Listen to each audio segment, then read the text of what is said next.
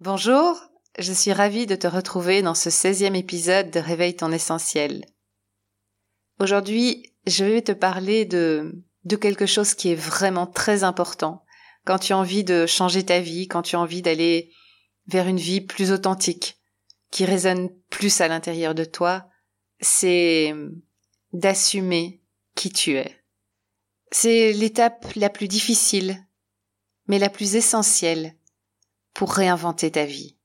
Je t'en parle juste après l'intro.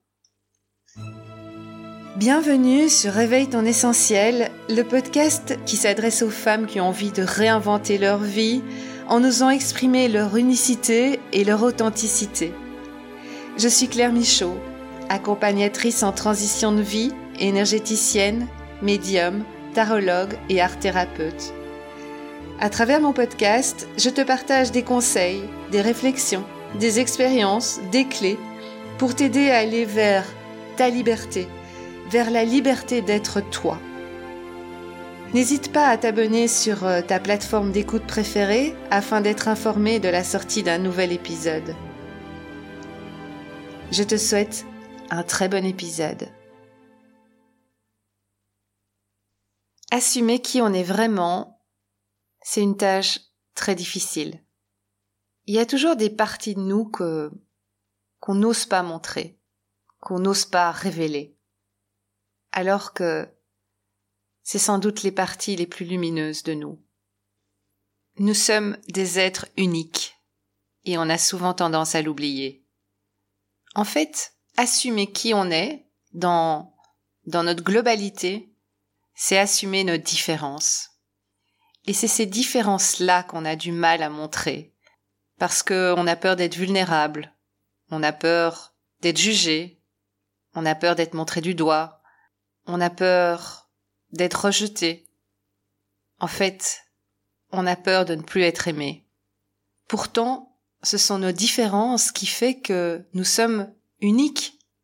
Et si chaque être humain révélait ses différences, osait exprimer entrer, activer ces différences, je pense que le monde irait beaucoup mieux. Je pense qu'on pourrait rentrer dans une complémentarité et on serait plus obligé de, enfin quand je dis obligé, on n'est pas obligé mais on le fait. On le fait même inconsciemment. On se sent obligé de ressembler aux autres, de ressembler aux personnes qu'on aime, de ressembler aux personnes qu'on admire, pour être accepté dans un groupe, pour ne pas être euh, le mouton noir de la famille. J'en parle d'autant mieux de tout ça parce que parce que s'il y a bien quelqu'un qui s'est toujours senti le mouton noir de la famille, c'est moi. Depuis toute petite, je me sens différente. Déjà, quand j'avais deux ans et demi, parce que j'ai vécu un accident de voiture où j'ai perdu toute ma famille, j'étais la seule survivante. Donc déjà à ce moment-là, à deux ans et demi, j'étais différente. J'avais plus de papa, plus de maman, pas de frère, pas de sœur. J'étais orpheline, j'étais survivante. En plus, lorsque j'ai eu cet accident de voiture, j'ai fait une sortie de corps. C'est-à-dire que, que je suis morte pendant, pendant quelques minutes. Qui a fait que j'ai, comment je vais dire, une aptitude. J'ai pas envie d'appeler ça un don parce que je pense que, je pense que nous sommes tous capables de ça, mais euh, j'ai cette faculté à ressentir les choses, à, à ressentir l'invisible, à me connecter à tout ce qui est invisible. Ça peut être les énergies, ça peut être les vibrations des gens, ça peut être des forces invisibles. Je peux pas t'expliquer exactement ce que je vis, mais c'est là. Et ces deux choses-là, le fait que je sois orpheline et le fait que je sois médium, j'ai mis énormément de temps à l'assumer. Je me souviens un jour, je partais à un cours de tennis avec ma grand-mère, et dans la voiture, je lui dis, il faut qu'on retourne à la maison. Ma grand-mère voulait pas, et j'ai tellement hurlé, je devais avoir, je sais pas, 6-7 ans, qu'elle a fait demi-tour. La sœur de mon père vivait encore à la maison à ce moment-là. Je descends de la voiture, et je fonce dans la chambre de ma tante. Et là, elle était couchée sur son lit, elle me voit, elle commence à pleurer et elle me dit au revoir. Et je sens qu'il y a quelque chose qui va pas. Je, je vois bien qu'il n'y a pas de valise, que qu'elle n'est pas en train de partir, qu'elle est juste sur son lit. Et là, je descends voir ma grand-mère, je lui explique la situation et elle comprend tout de suite. Elle comprend très vite que ma tante avait essayé de se suicider. C'est un exemple parmi énormément de choses qui me sont arrivées euh, quand j'étais euh, quand j'étais enfant. Mais voilà, on n'en parlait pas. Je, je, pense que les adultes qui m'entouraient voyaient bien que que je sentais des choses que eux ne sentaient pas, mais euh, on n'en parlait pas. Je savais pas trop ce qui m'arrivait et quand j'étais adolescente, j'ai rencontré une une amie qui qui était vraiment dans dans la spiritualité, dans l'ésotérisme et qui a commencé à m'expliquer un petit peu tout ça. Euh, donc euh, on a fait du spiritisme, euh, enfin voilà, on était c'était un petit peu euh, je découvrais un univers alors tout à fait tout à fait sain, tout à fait sécurisant, donc on rentrait pas dans des trucs occultes ni rien du tout. Ça faisait partie d'elle, euh, ça faisait partie de sa maman, ça faisait partie de sa grand-mère. C'était quelque chose qu'elle se transmettait entre femmes. Et moi, j'ai eu la chance de croiser, euh, de croiser cette fille parce que j'ai compris en fait euh, ce que je vivais, ce que ce que je ressentais. Et j'en ai parlé à ce moment-là à, à mes grands-parents qui bah, qui sont fâchés euh, ma grand-mère très très catholique, pratiquante, etc. Euh, s'est fâchée très fort, euh, m'ont menacé de, de, plein de choses et, euh, et m'ont traité de sorcière. Euh, voilà, en me disant que les sorcières on les brûle sur des, des bûchers, etc., etc. Ça m'a vraiment, ça m'a vraiment marqué et donc, eh ben, j'en ai plus parlé j'ai enfermé ça dans une petite boîte que j'ai mis bien, bien, bien, bien loin au fond de moi. et, et, je, voilà, je me suis déconnectée de, de ça. Parallèlement à ça, à l'école, euh, cette différence de pas avoir de papa, maman, etc. m'a, énormément, euh, euh, ouais, blessée, fait du mal. je, en fait, je pouvais pas tricher, je pouvais pas remplacer ma grand-mère en une maman ou mon grand-père en, un papa. Donc, j'étais différente, mais mais jamais pas ça. Et on m'encourageait pas à l'époque non plus à, à, à comprendre que ce qui m'est arrivé m'est arrivé, que ça fait pas de moi quelqu'un de moins bien que les autres. À l'époque, il y avait pas vraiment de Enfin, si, il y avait des psys, mais c'était les fous qui allaient chez les psys, pas les enfants qui avaient vécu un traumatisme. Donc, euh, donc j'ai vécu euh, pendant pendant de longues, longues années en, en étant différente, en étant pas bien avec cette différence. J'essayais de me fondre dans le décor, de me faire le plus discrète possible. Et petit à petit, je suis rentrée dans un moule. J'étais la petite fille qu'on voulait que euh, je sois, et j'essayais d'être au maximum comme les autres. Mais il y avait vraiment une dissonance parce que parce que je savais que j'étais pas comme les autres. Je savais que j'avais vécu des trucs, enfin j'avais vécu un truc euh, traumatisant, exceptionnel, et qui avait euh, déclenché chez moi des choses que les autres avaient peut-être en eux, mais n'en avaient pas conscience. Alors j'ai essayé de me rebeller, j'ai essayé de faire plein de choses, et euh, mais chaque fois je, je, je, revenais dans le moule, je revenais dans dans ce qu'on attendait de moi en fin de compte. Jusqu'au jour où euh, où mon fils a fait un arrêt respiratoire dans mes bras, et je le sentais ça. Malgré ce que les médecins disaient, je sentais que mon fils n'allait pas bien, euh, et je l'ai pas quitté pendant pendant pendant deux jours, mais pas quitté d'une semelle. Et à un moment donné, il a fait un arrêt respiratoire.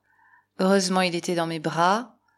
Et là, j'ai euh, j'ai fait les gestes qu'il fallait. Alors, ces gestes-là, ils me sont venus de je ne sais où, parce que je n'avais aucune connaissance médicale ou de secouriste. Il y avait une force autour de moi qui faisait que je faisais les bons gestes, et j'ai sauvé mon fils. Quelques années plus tard, je me lève un matin et je ressens que qu'il y a quelque chose qui va arriver. Je ressens que un accident de voiture. Et donc je me dis, je vais surtout pas bouger de chez moi, comme ça, je vais pas, je vais éviter l'accident de voiture.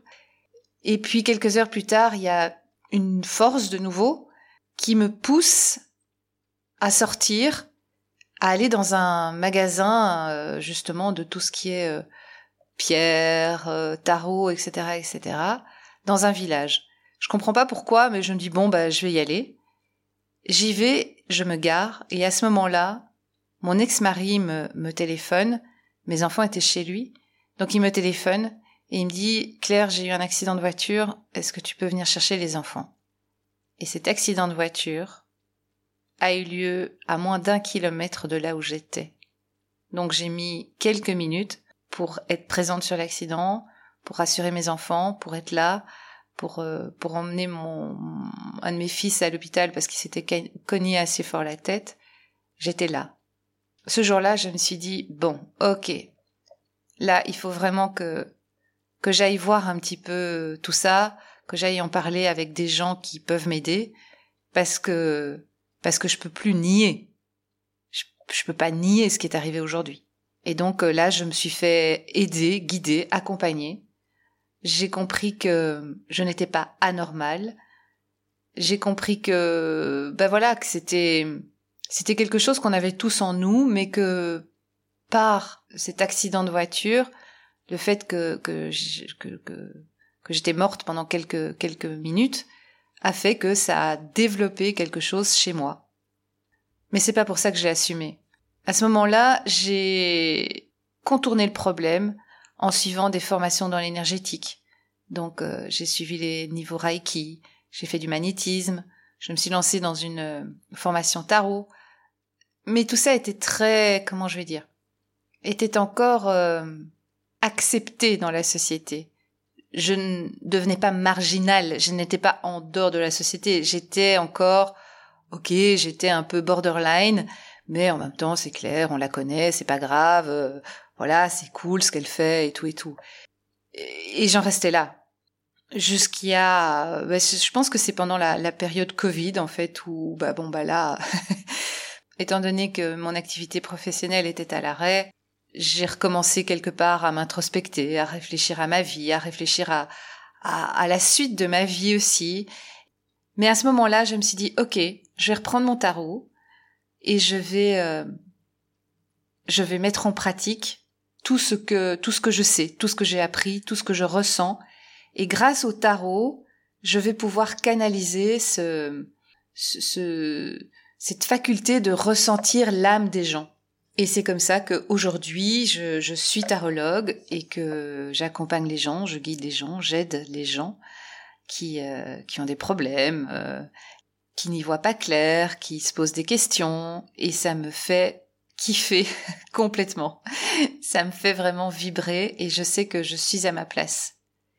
Et pourtant, il y a encore quelques semaines, je l'assumais pas complètement. Je me positionnais en tarologue, tarot coach. C'est encore des choses très concrètes. Je suis encore dans du concret quand je parle de ça. Or moi, quand je quand je fais une consultation tarot, je rentre vraiment dans de l'abstrait. Je, je rentre vraiment dans dans de l'invisible, dans de la spiritualité, dans dans les énergies, dans les vibrations, dans dans l'âme des gens. J'essaye de de comment dire J'essaye que les gens que j'accompagne rentrent en connexion avec leur âme parce que pour moi, l'âme est juste. L'âme sait. L'âme va au-delà des différences. L'âme est, unique et n'a qu'une envie, c'est de s'exprimer et de rendre chaque personne unique avec ses faiblesses, avec ses forces, avec toutes ses différences. En fait, c'est ça aujourd'hui que j'ai envie de transmettre, que j'ai envie de partager, que j'ai envie de d'aller révéler chez les gens. Et pour moi, faire cet épisode aujourd'hui était important parce que depuis que j'ai commencé euh, le, podcast, donc il y a il y a il y a deux mois, je j'adore j'adore faire des podcasts, j'adore enregistrer des podcasts, j'adore tout ça. Mais malgré tout, je sentais qu'il y avait quelque chose qui n'était pas juste. Alors, mes messages, bien sûr, étaient justes, c'est des messages de développement personnel, mais c'est encore très concret. je rentrais pas dans ma différence, je n'arrivais pas à te partager cette différence, à t'expliquer que qu'on a tous en nous une chose unique, un don, quelque chose euh, qui n'est peut-être pas accepté par la société, ou qui n'est peut-être pas accepté par tes amis, ou qui n'est peut-être pas accepté par ta famille. Mais en même temps, c'est toi. C'est ce qui fait que tu es venu sur Terre, que tu es ici. Et je comprends, moi aujourd'hui, en disant je suis médium, en le disant là, haut et fort, dans cet épisode, je suis médium, je sais qu'il y a des gens de mon entourage qui vont me dire ça y est là, c'est fini, elle a complètement disjoncté, qu'il y a des personnes dans ma famille qui vont dire allez, c'est reparti. Et en même temps, est-ce que c'est vraiment important? Si ces gens m'aiment vraiment, si ces gens m'aiment vraiment d'une manière inconditionnelle, pourquoi ils n'acceptent pas qui je suis? Pourquoi ils n'acceptent pas cette différence qui leur fait peur? Si ils me jugent, eh ben tant pis, on se verra plus, et puis c'est tout. Et il y aura sûrement plein d'autres personnes qui vont venir à moi. Des personnes qui vont vibrer là-dedans, des personnes qui, euh, qui sont à la recherche de, de choses plus grandes que notre petit ego humain. D'ailleurs, j'en ai déjà, j'en ai déjà rencontré, j'en ai déjà attiré, et, et c'est grâce à ces gens-là qui se reconnaîtront que aujourd'hui j'ose faire cet épisode et que, ben que voilà, mon, mon podcast va, va changer un petit peu de, de direction. Je vais parler de spiritualité, mais une spiritualité désacralisée, une spiritualité facile et accessible à toutes. C'était euh, c'était un épisode un peu spécial.